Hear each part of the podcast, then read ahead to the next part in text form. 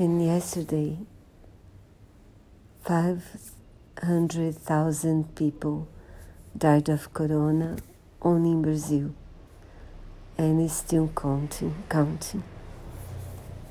I think uh, the responsibility is on Bolsonaro's shoulders and also Pazuello's shoulders, but also on João Doria's shoulders. João Doria promised to buy 40 million doses of vaccines for the state. It was an empty promise because no, none of these doses was bought.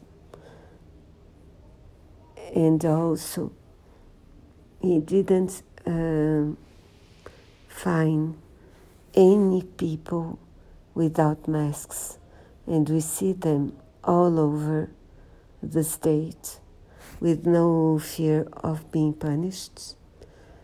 And also, the responsibility is on those people that doesn't care about the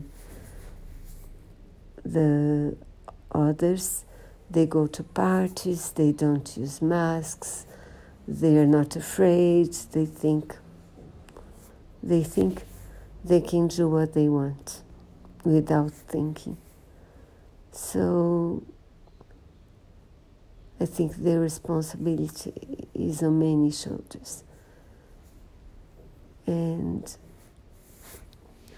I'd also like to think that all those people that died, they didn't, their dreams were not complete, their projects either.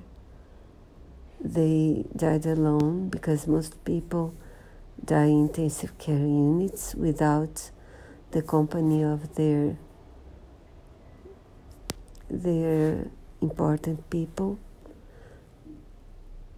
and there are many families and friends crying for them. And it's so, so sad. So, so sad.